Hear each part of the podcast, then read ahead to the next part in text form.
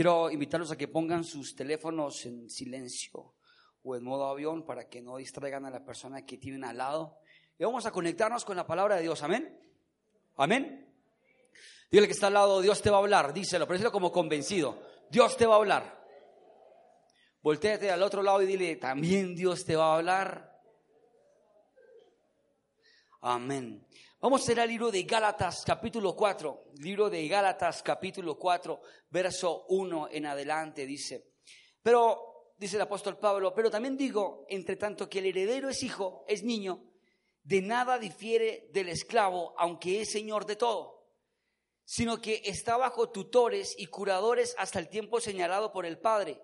Así también nosotros, cuando éramos niños, estábamos en esclavitud bajo los rudimentos del mundo. Pero cuando vino el cumplimiento del tiempo, Dios envió a su Hijo, nacido de mujer y nacido bajo la ley, para que redimiese para que redimiese a los que estaban bajo la ley, a fin de que recibiésemos la adopción de hijos. Y por cuanto sois hijos, Dios envió a vuestros corazones el espíritu de su Hijo, el cual clama, Abba Padre. Así que no eres esclavo, sino hijo. Y si hijo, también heredero de Dios por medio de Cristo. Ciertamente en otro tiempo, no conociendo a Dios, servíais a los que por naturaleza no son dioses, mas ahora conociendo a Dios, o más bien siendo conocidos por Dios, ¿cómo es que volvéis de nuevo a los débiles y pobres rudimentos a los cuales os queréis volver a esclavizar? Amén y amén. Yo titulé esta predicación ya no soy esclavo. Hemos oído esto en los póster, hemos, hemos ministrado esta canción en los encuentros, pero me he dado cuenta que muchos eh, no entendemos todavía lo que significa no ser esclavo. Me gusta una versión que tengo acá, eh, se las voy a leer, otra versión es muy explícita, entonces pues, no la lean, yo, yo, les, yo les leo y quiero que la interpreten, la oigan. Dice, lo que quiere decir esto es más parafraseado, más claro. Mientras el heredero es menor de edad, el niño, en nada se diferencia de un esclavo de la familia, aunque sea en realidad el dueño de todo. Hay personas que lo cuidan y que se encargan de sus asuntos hasta el tiempo que su padre haya señalado. Lo mismo pasa con nosotros cuando éramos menores de edad, estábamos sometidos a los poderes que dominan este mundo, los padres. ¿Cuántos todavía son dominados por los padres? Por la mujer. Y se quedan callados, pero yo sé que por aquí hay unos cuantos. Pero cuando se cumplió el tiempo, Dios envió a su Hijo, que nacido de una mujer, sometió la ley de Moisés para rescatarnos a los que estábamos bajo esta ley y concedernos gozar de los derechos de ser hijos de Dios. Y porque ya somos sus hijos, Dios mandó el Espíritu de su Hijo a nuestros corazones y el Espíritu clama, Abba Padre. Abba significa papito Dios. Así pues, tú ya no eres esclavo, sino hijo de Dios. Y por ser hijo suyo, es voluntad de Dios. Ya conmigo, es voluntad de Dios. Explícalo con ganas. Es voluntad de Dios. Es voluntad de Dios que seas también heredero. Si eres hijo, también eres heredero. Antes, cuando ustedes no conocían a Dios, eran esclavos de seres que en realidad no son dioses. Pero ahora ustedes han conocido a Dios, o mejor dicho, ahora que Dios los ha conocido a ustedes, ¿cómo es posible que vuelvan a someterse a esos débiles y pobres poderes ficticios que no son reales y hacerse esclavos de ellos? Amén y amén. Me impacta ese texto porque dice eh, Pablo que el niño cuando es pequeño es dueño de todo, pero cuando crece se da cuenta que, ahora sí es dueño de todo, porque de niño está sujeto a las autoridades, sujeto a los rudimentos de los padres. Y Pablo lo llama como esclavitud. Me parece sorprendente cuando uno mira esto. O sea, Pablo dice que el niño es esclavo de sus padres y que está sujeto a sus padres y que sus padres, hasta que señalen, serán autoridad. ¿Cuántos acá son padres? A ver, un fuerte grito de júbilo. ¿Cuántos acá son hijos? Yo no sé si su hijo, su padre algún día le dijo a usted, todos hemos sido hijos, creo. Sí. Eh, yo no sé si algún día le dijo a su padre, usted hace mientras vivo bajo mi techo lo que yo diga. Y eso como que es humillante, ¿no? Como que mm, algún día romperé estas puertas y me iré. Pero quiero decirles que eso es lo que, a lo que Pablo se refiere, que muchas veces creemos ser dueños de todo, pero no somos dueños de nada. Tú eres dueño de todo. Miren que hablo aquí un paréntesis. En algún momento estaban opinando mucho sobre mi vida y yo pues dejaba que opinaran. Y un día me aprendí algo que alguien dijo, no voy a decir que un día se me, me nació el corazón y, y, yo me inspiré y lo dije. No, no, no, alguien lo dijo, me impactó y yo lo dije y se me volvió como en esa época, como una muletilla. Esto que uno dice, pues si tú vas a, dar dinero o vas a aportar para mí, puedes opinar. Si no das nada, no opines. Y dice la palabra de Dios que literalmente el que presta el que pide prestado es esclavo del que presta. Eso dice la palabra de Dios. Y acá está hablando Pablo de una esclavitud terrenal y que algunos creen gozar de libertad, pero no son libres. Pero cuando Cristo viene, el Hijo de Dios, automáticamente Él, ah, él pone en nosotros su espíritu, es lo que dice Pablo. Y cuando pone su espíritu en nosotros, somos libres, no somos esclavos. ¿Me están copiando? O sea, ya no somos esclavos de este mundo. Dice acá, eh, ¿cómo es posible que vuelvan a someterse a estos débiles y pobres poderes y hacerse sus esclavos? Pero ¿a qué habla? ¿A, ¿A, qué se refiere? Se refiere a las cosas de este mundo. Se refiere a que muchas veces somos esclavos de las emociones. Somos esclavos de los sentimientos, somos esclavos de la depresión, somos esclavos de la familia misma porque acá se refiere puntualmente de la familia. Ahora, algunos me podrán decir, bueno, ¿y qué quiere Dios? ¿Será que Dios quiere que seguramente nosotros nos levantemos en contra de nuestra familia? De ninguna manera, pero no podemos ser esclavos de ella. ¿Me están copiando? Por ejemplo, yo tengo dos, digamos, em, en el hogar, dos, dos hermosos hijos. En el hogar, así, en la casa. Y el chiquitín, el chiquitín, Marcus, él es especial, o sea, por, lo por, ser pequeño es muy curioso. Entonces, cada día sale con cosas diferentes, siempre sale con algo diferente, y trata de remedar lo que se hace, genera curiosidad. Pero le huyo y le pido mucho a Dios que me libre de ser esclavo de mi hijo. ¿Me están copiando? Entonces alguien me decía, ay, tan lindo él, es como tranquilo. De algún modo tuvimos que enseñarlo y todavía nos toca seguir haciéndolo, un descuido. Y como dice el dicho, el mico sabe en qué palo trepa. Si me descuido, entonces comienza a hacerme pataleta. Hace muy poco íbamos con él caminando y se soltó de la mano y, se quería devolver. Porque había visto por allá algo y yo, y se devolvía y se tiró al piso. Yo lo miré y la verdad me generó curiosidad, ternura pero yo sabía que no podía ceder frente a esa ternura. ¡Ay, tan bonito! Mira lo que me tirar el pesichilla. ¿Sí? Uno lo ve lindo, pero ¿cómo lo ve el otro? ¡Uy, dale juguete, pellizca ese niño! Porque es la verdad. Y tuve que cogerlo, levantarlo y decir, no, señor. Y cogerlo duro el brazo. No, señor. Y no es maltrato. Si acá alguien trabaja en el ICBF, yo amo a mi hijo. Pero pero lo, lo, tomé y literalmente tuve que formarlo y debo seguir formándolo porque puedo ser y puedo llegar a ser esclavo de mi hijo. Como hay hijos que son esclavos de sus padres, que ya están casados y todavía siguen extrañando la changua de la mamá, la arepa de la mamá, el caldito. ¿sí? Y literalmente cuando Dios dice que tenemos que romper esclavitudes se refiere en todo sentido, familia, amigos, nuestro yo. Hay gente que es esclava de sus emociones.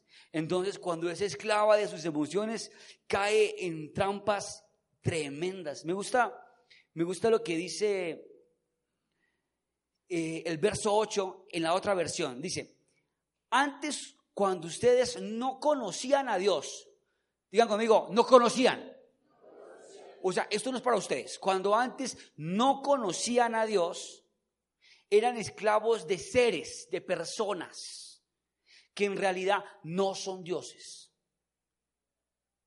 ¿Sabe qué dice Pablo? Sean imitadores de mí como yo soy imitador de Cristo. Tú no puedes imitar a una persona que no... Si tú imitas a una persona que no está imitando a Cristo, estás descocado, estás mal. Estás siendo esclavo de dioses imaginarios. O sea, que no son dioses, de gente que nada que ver. Pero ahora ustedes, ustedes que han conocido a Dios, o mejor dicho, ahora que Dios los ha conocido a ustedes, ¿cómo es posible que vuelvan ustedes a someterse a esos débiles y pobres poderes humanos y hacerse esclavos de eso? Hay una, una historia muy conocida que tenemos todos como referente cuando Dios, el Señor, saca en mano de Moisés al pueblo de Israel de Egipto. Cuando lo saca de Egipto, lo saca de una esclavitud. ¿De qué?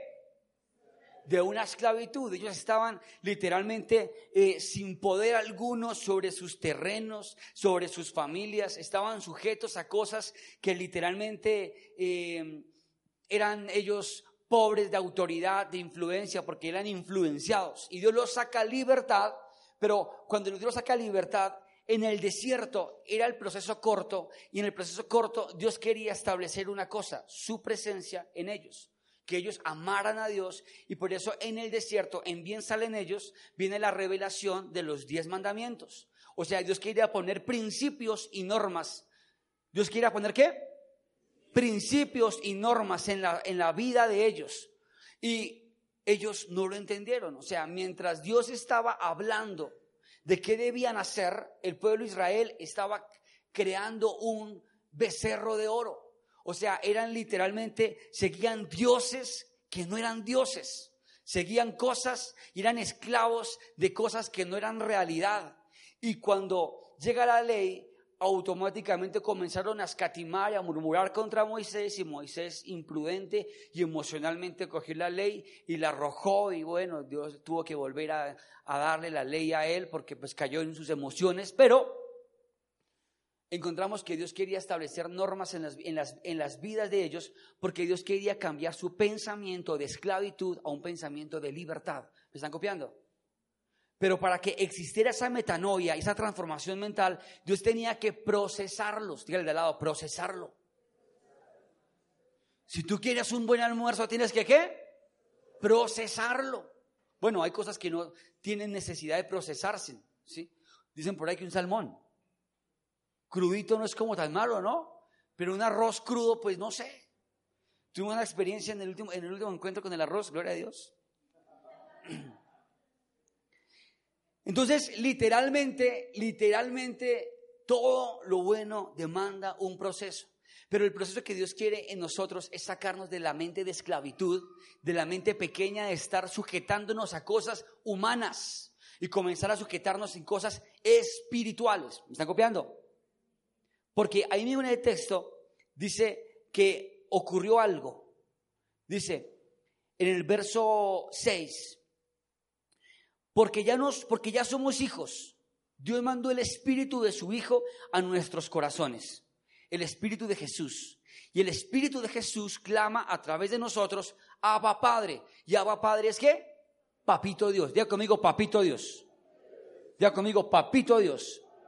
Ese Abba Padre, ese Papito Dios no lo puede decir cualquier persona. Lo tiene que decir una persona que tiene al Espíritu Santo. ¿Me están copiando? Es lo que la Biblia dice. Cualquiera puede pronunciarlo. Abba Padre. Oba, Padre, Papito Dios, tú eres mi Dios, hijo tuyo. Y tú puedes decirlo, ya no soy esclavo, ahora soy tu hijo y él es mi padre y mi padre me ama. Tú lo puedes cantar y lo puedes decir, pero sale de la boca. Pero cuando tiene poder y mueve el corazón de Dios, cuando mueve el corazón de Dios, es cuando sale del Espíritu de Jesús. O sea, cuando tú ya tienes al Espíritu Santo, ahí tú te haces hijo de Dios. Así pues, que ya no eres esclavo, sino hijo de Dios por el Espíritu que Dios puso en ti. Y por ser hijo suyo, dice acá, es voluntad de Dios que seas también su heredero. ¿Cuántos quieren ser herederos del Padre?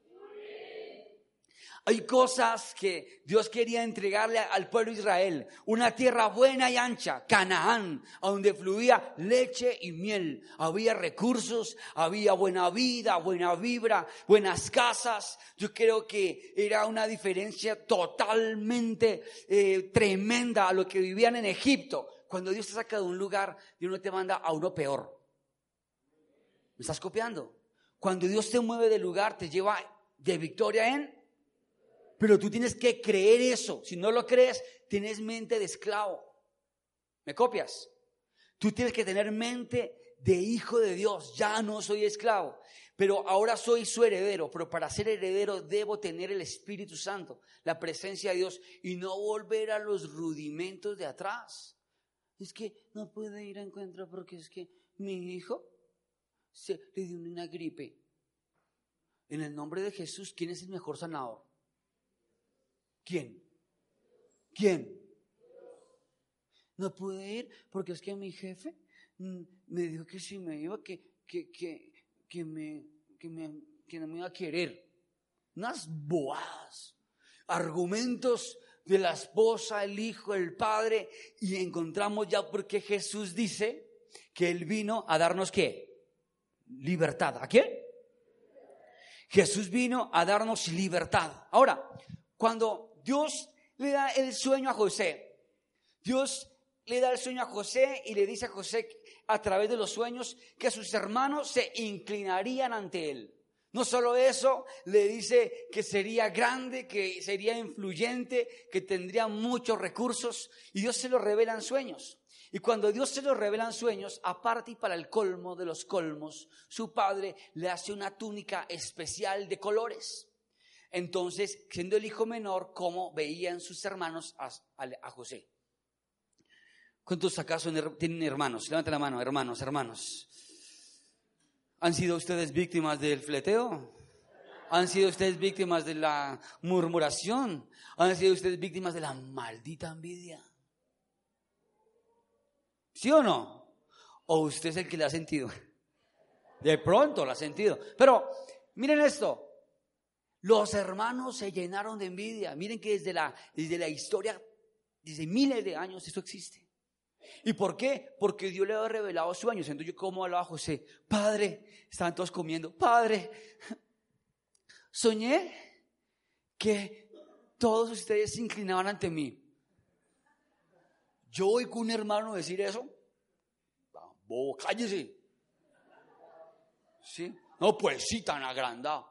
Y el padre antes le aprueba y le acolita la, el, deseo y el, sueño que tuvo y le dice, mi hijo, te va a poner una túnica de colores, todos vestidos de una manera y él, cuando habla túnica de colores, habla de que ellos se vestían como una túnica café, oscura, pálida, oscura, se vean como envejecidos y aparece el hijo, por eso me puse la camisa así hoy, aparece el hijo con una túnica de colores, ¿sí? Lúcido, se veía diferente.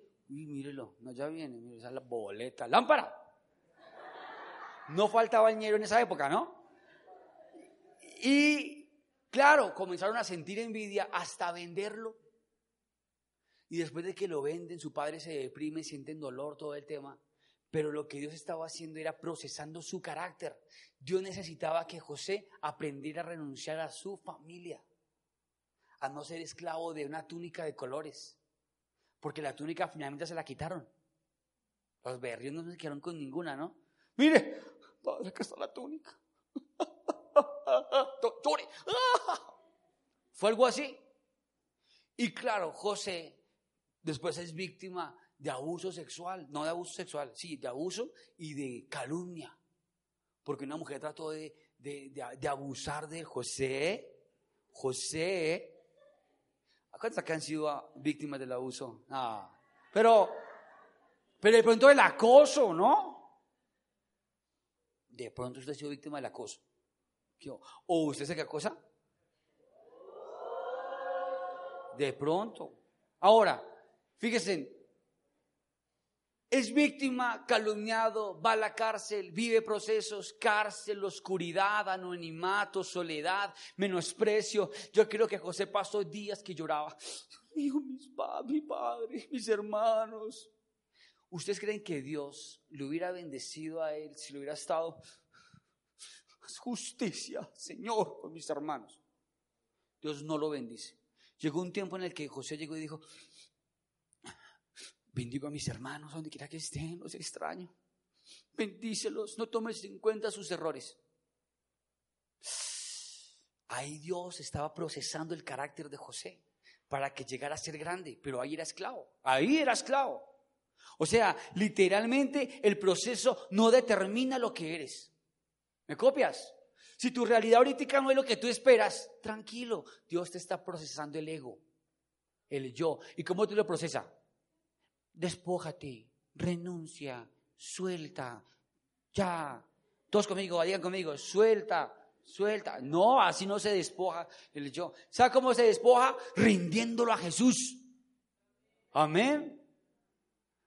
Acá dice que la única manera que fue, dejó de ser esclavo, fue a través del Espíritu de Dios. Amén. Sometió su yo, su ego a Dios. Entonces, ¿cómo mantenía a José todo el tiempo allá en la cárcel? Orando. Y comenzó a coger fama de que era un intérprete de la palabra y de los sueños. Y llegó a estar sentado al lado del rey, del grande, del Señor Dios de allá de Faraón de Egipto. Y comenzó él a hacer el apalancamiento para traer a su familia. Pero todo fue qué? Un qué? Proceso, un proceso. Entonces, grábate esto, el proceso no determina lo que eres. Amén. Porque José, aunque estaba en el proceso, él tenía presente Filipenses 4.8, aunque en esa época Pablo no había dicho nada, él ya lo sabía, ya lo, entendía, estaba en el espíritu. Por lo demás, no piensen en lo malo, piensen en lo verdadero, en lo honesto, en todo lo justo, en todo lo puro, en todo lo amable, en todo lo que es de buen nombre. Si hay virtud alguna, si algo digno de alabanza, en esto pensad. Entonces, ¿cómo tenía José? Dios te amo. Fíjense ustedes también David. Cuando Dios llama a David, Dios lo unge a los 17 años, el profeta Samuel, y lo unge para que ya sea grande, para que sea el rey. Pero no fue inmediatamente. Él siguió todavía eh, cazando Goliaths, filisteos. Él todavía seguía con la espada ahí desenvainada y empuñada la mano. Y David, que era un simple, digo yo, pastor de ovejas de su padre, terminó siendo un gran cazador y un gran guerrero, pero Dios lo estaba procesando, amén. Es más, el proceso de él tuvo tres eh, etapas. La primera etapa fue cuando él fue hijo, era esclavo de quién? De su padre, según la Biblia, ¿no? ¿Era esclavo de quién? ¿Cuántos acá viven todavía con sus padres? Todos son esclavos. Lo que la Biblia dice. Lo que la Biblia dice. En el buen sentido de la palabra, ¿no? Por favor, no, no, malinterpretar ni nada de eso. Entonces David todavía era esclavo de su padre, estaba sujeto. Sus otros hermanos eran vigorosos, fuertes para la guerra y estaban allá guerreando y eh, salían todas las mañanas, todas las mañanas salían. Ellos sí salían. Chao padre y su, y su padre era, chao hijos guerreros, defensores de la patria. Tu familia te espera, desmovilízate. Estaban los hijos saliendo guerreros. Y el otro vez se quedaba, hijo, para el jardín, para allá, para el patio, a lavar la ropa. Era literalmente eso. Me dijo, vaya a comprar una libra de arroz.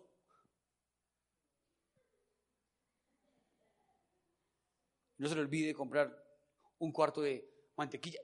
Estaba esclavo todavía el David. Y cuando vio que tenía unas ovejas, vamos a transportarlo a la época de hoy. Aquí ninguno pues, tiene eh, cosecha de ovejas o, tiene, o es un hombre que tiene una gran hacienda con ganado, pero de pronto más a la, a la, a la, a la actualidad, que eres campesino. Dijo, oye, cuida gallinas. Pero, sí, señor, sí, padre, sí. Y pasaba tanto tiempo David allá cuidando las ovejas de su padre que se llevaba al arpa y Dios comenzó allá a prepararlo. Yo creo que se, que se quedaba tan juicioso mirando las ovejas que se ponía a pensar, ¿qué hago, Dios mío? ¿Qué hago, Señor? ¿Qué hago? ¿Qué hago? Yo creo que ya tanto tiempo en las ovejas, yo creo que ya sabía, los, le ha puesto nombre a todas las ovejas. Yo creo.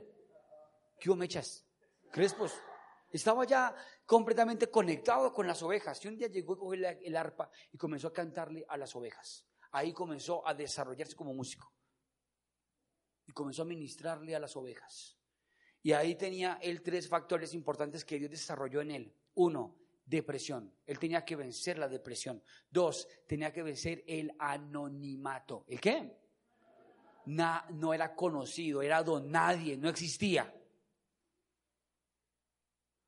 Y tres, tenía que desarrollar algo muy bonito, la ansiedad.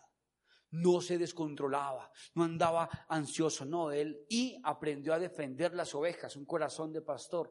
Cuando se metía los leones, los osos, él se levantaba y se, se enfrentaba contra los osos y los leones. Ya tenía amor, sentido de pertenencia por las ovejas.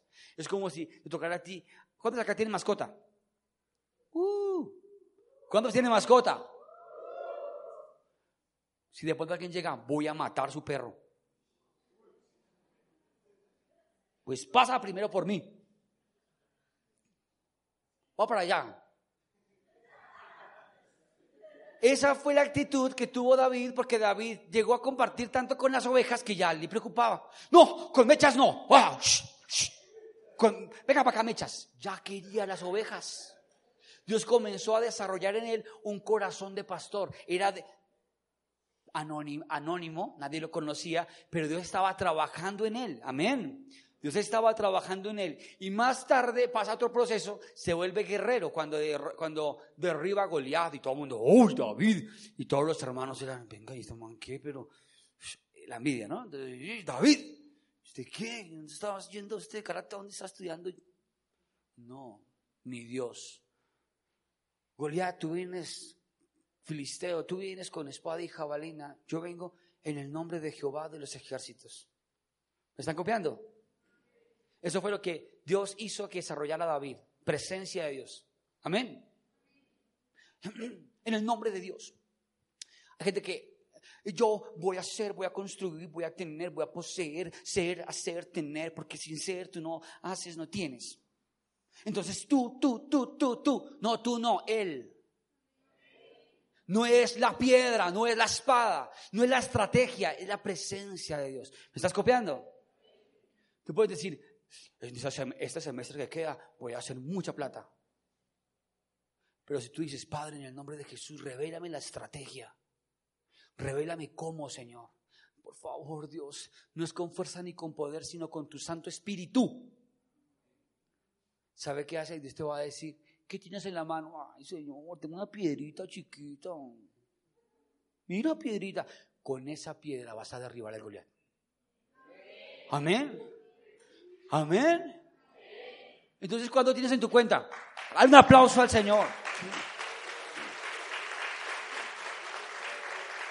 Algunos les falta, algunos les falta motivación.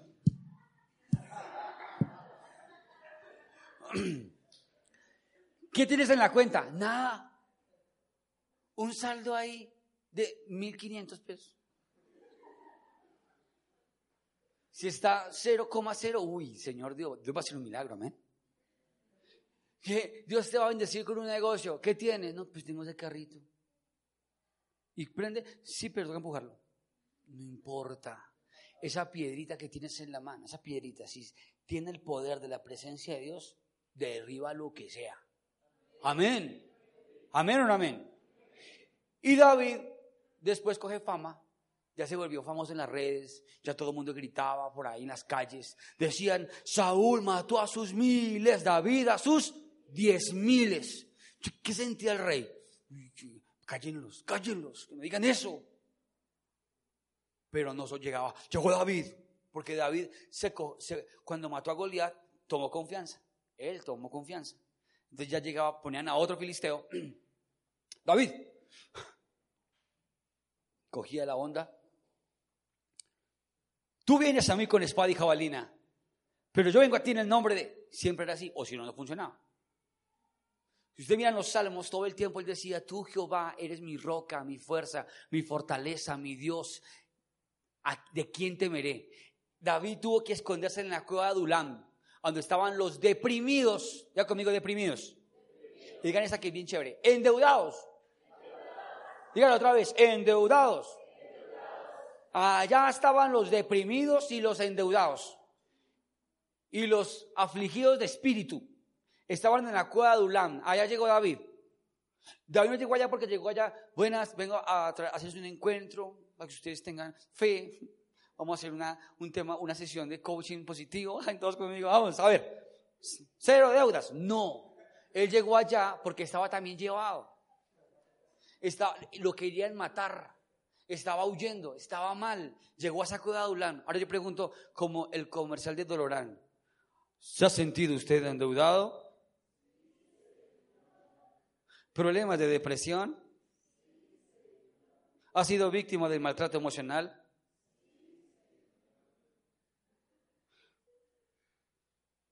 ¿Ha pensado usted cambiar de esposo?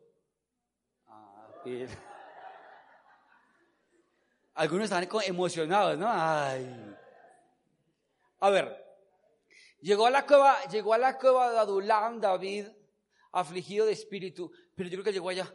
¿Qué más, David? ¿Usted qué? Oh, estoy deprimido, me quieren matar, debo plata, ya me reportaron de crédito. ¿Sí? No, David, tenaz. Sí, todas las tarjetas las tengo ya llevas. Me llega a recibo la luz y me, me, con el recargo de lo que compré. ¡Ah! Ya la luz no son 25 mil, sino son 350 mil. Todo eso estaba David ahí afligido de espíritu. Y en ese momento, lo que muestran los salmos, lo que él dice, empezó a decir, pero tú Jehová eres mi roca, mi fortaleza, mi Dios, ¿de quién temeré? Aunque esté en una cueva de leones, tú me librarás. Y yo creo que todos lo miraban. Mira este tipo, ¿qué está diciendo? Y de pronto comenzaba, te alabaré, Señor. Y cogía por ahí, alguien tiene buena guitarra, préstamela, te alabaré. Y cantemos con David te alabaré. Y se llenaron de la presencia de Dios y salieron de ahí los valientes de David llenos del Espíritu Santo y fueron con los que, fueron los que Dios utilizó para derribar y para quebrantar lo que se había levantado contra David. ¿Cómo fue? Con su presencia. Y tercera etapa de David fue cuando David llega a ser rey, pero todavía tenía la mano empuñada de la espada. Era rey y todavía salía a la guerra. Y yo te voy a decir algo, hay un momento en el que Dios te dice, ya no eres esclavo, ahora eres rey. Cuando tú eres rey, eres administrador. Cuando tú eres rey, eres cabeza, eres influyente. Ya es hora de que pienses diferente. Ya no pienses con monedas, piensa con cheques, con billetes. Amén. Ya no es hora de que pienses en lo pequeño, piensa en cosas que grandes. Eso es como cuando el hijo pródigo llegó. El hijo pródigo llegó a la casa de su padre, volvió en sí y dijo, en la casa de mi padre hay muchas cosas y yo deseo llenar mi vientre de las algarrobas de los cerdos. Cuando tú dejas de pensar como esclavo, ya no comes basura. Así que dicen por ahí, chorizo a mil, chorizo a mil en la calle, ¿tú ya qué? Ya piensa, amén. Aparte que estás cuidando tu cuerpo, ¿no? Amén. ¿Estás copiando o no? Así es, ¿no? Que aparece por ahí cualquier pelagato. Hola, preciosa. Deseo estar contigo. ¿Ah? ¿Perdón? ¿Qué? No, no te entendí. Deseo estar contigo. Primero, ¿sabe qué, papito? Métase con Dios, ore, ayune, quita cara tan fea que tiene, conviértase. Amén. Porque ya soy hija de Dios, soy una doncella una princesa. ¿Cuántas princesas hay aquí? Ustedes no.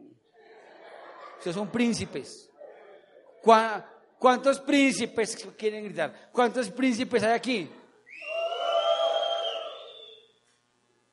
Ya no deseo llenar mi vientre con las algarrobas de los cerdos, amén.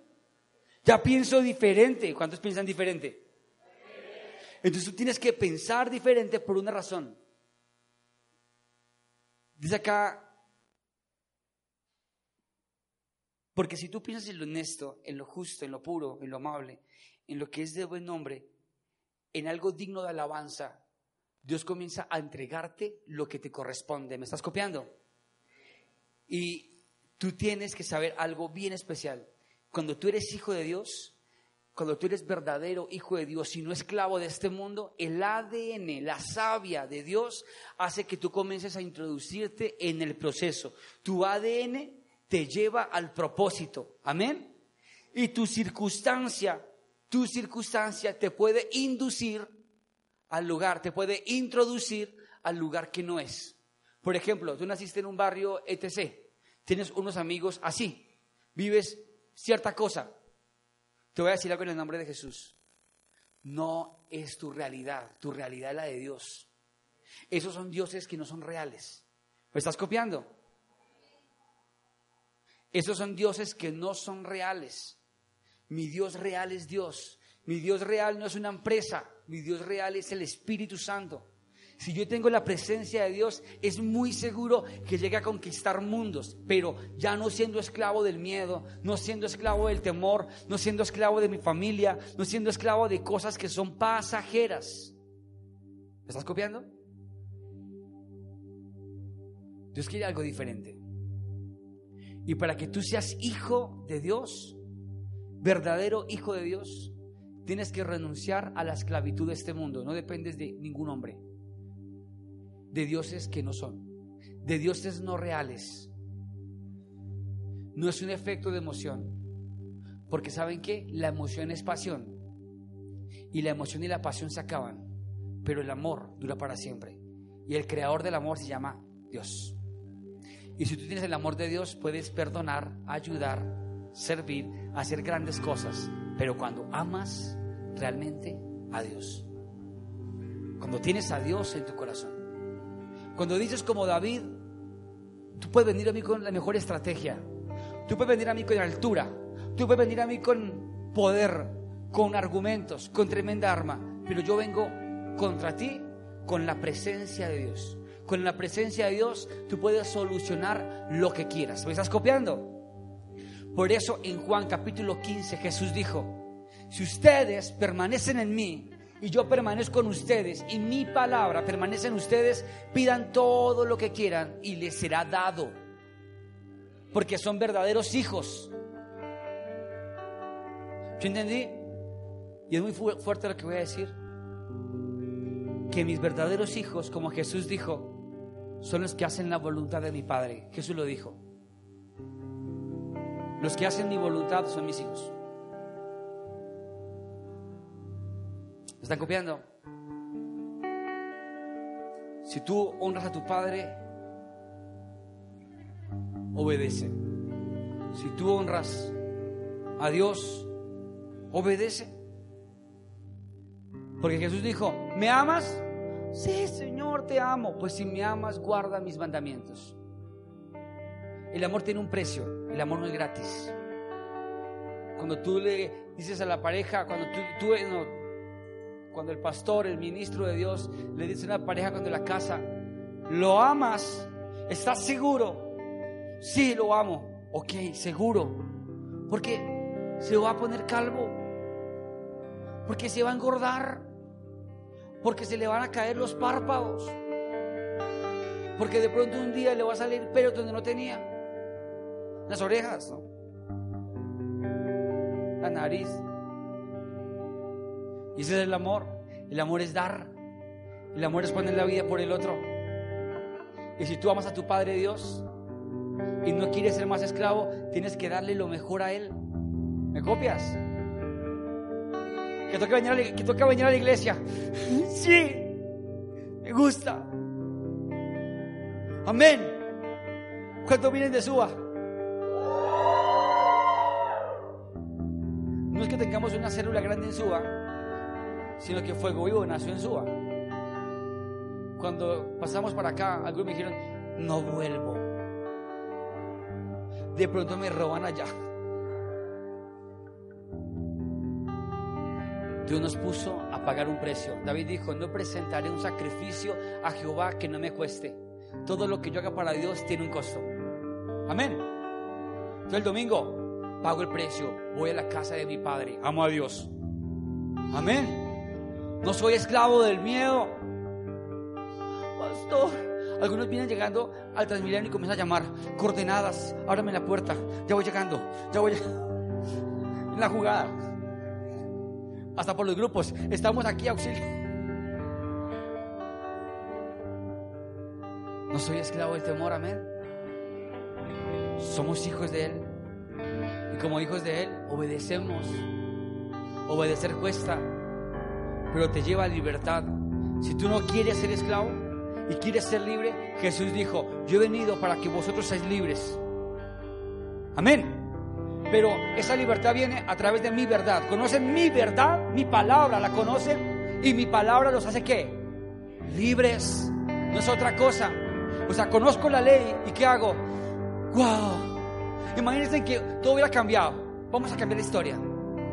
Por Israel, allá, se perdió Moisés. O sea, Moisés, Moisés, no sé, estaba aquí el desierto Moisés y se fue, se perdió Moisés. Por ahí hay rumores que está en el monte Sinaí orando. ¿Sí?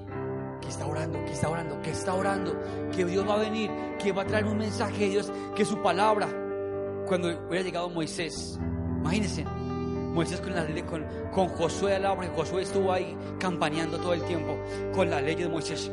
Y Moisés bajó con el pelo resplandeciente. Eso dice la palabra de Dios. Moisés. Todos, aleluya. Ah. ¿Sabe qué hubiera pasado? Hubieran tomado la ley, la hubieran aplicado y a los 15, 20 días hubieran entrado a poseer la tierra. Y todos felices y contentos. Pero no fue así. Llegó Moisés y habían criticado, habían murmurado, se habían levantado y habían creado un becerro de oro. Les voy a decir algo, aunque yo no lo veas, Él está ahí. Aunque tú no veas a tu Padre, Él está ahí. Amén. Sujétate. Dios te lleva el proceso para que entiendas su ley, su palabra, para que la practiques. Amén. Ahí, en el momento difícil, cuando no hay recursos, cuando te menosprecian, ahí Dios quiere que tú mires su palabra. ¿Me copias? Si tienes un problema de emociones del corazón, la respuesta es Jesús, su palabra, no otra cosa.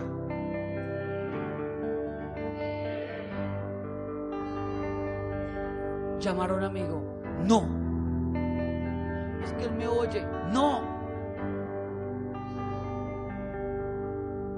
Cristo, su palabra. Otra cosa es carreta. Son emociones. La verdad es su espíritu. El pueblo de Israel se equivocó ahí, la embarró. No la embarras. Puedes tener pasión y emoción en el momento, pero 10 años más tarde te darás cuenta que eso se cayó. El que no se cae nunca es Dios y su palabra. Cielo y tierra pasarán, pero su palabra no pasará. ¿Cuántos quieren ser hijos de Dios? Cero esclavos del miedo.